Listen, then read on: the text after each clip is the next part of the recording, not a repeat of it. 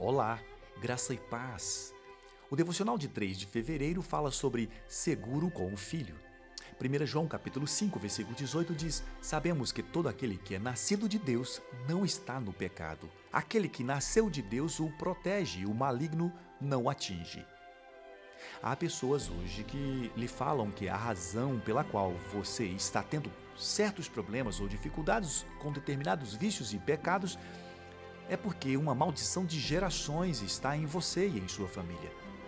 Pode ser que seu pai, avô ou bisavô foram envolvidos com o ocultismo e então uma maldição de gerações tem sido passada até você.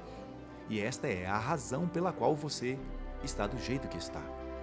Assim você precisa ir contra essa maldição, identificando-a em seguida, repreendendo-a e descobrindo os demônios específicos que são parte dessa maldição. É tudo muito interessante, mas não é bíblico. A Bíblia não me fala para fazer essas coisas. Não existe maldição de gerações em mim, porque essa maldição foi quebrada no dia em que dei minha vida a Jesus. Eu não estou debaixo de maldição alguma. Eu estou sob a proteção do Deus Todo-Poderoso. João capítulo 8, versículo 36 diz: Portanto, se o Filho os libertar, vocês de fato serão livres. A pergunta que eu lhe faço é: você já foi liberto por Jesus? Se sim, tome posse desta liberdade que ele lhe deu. Se não, hoje mesmo.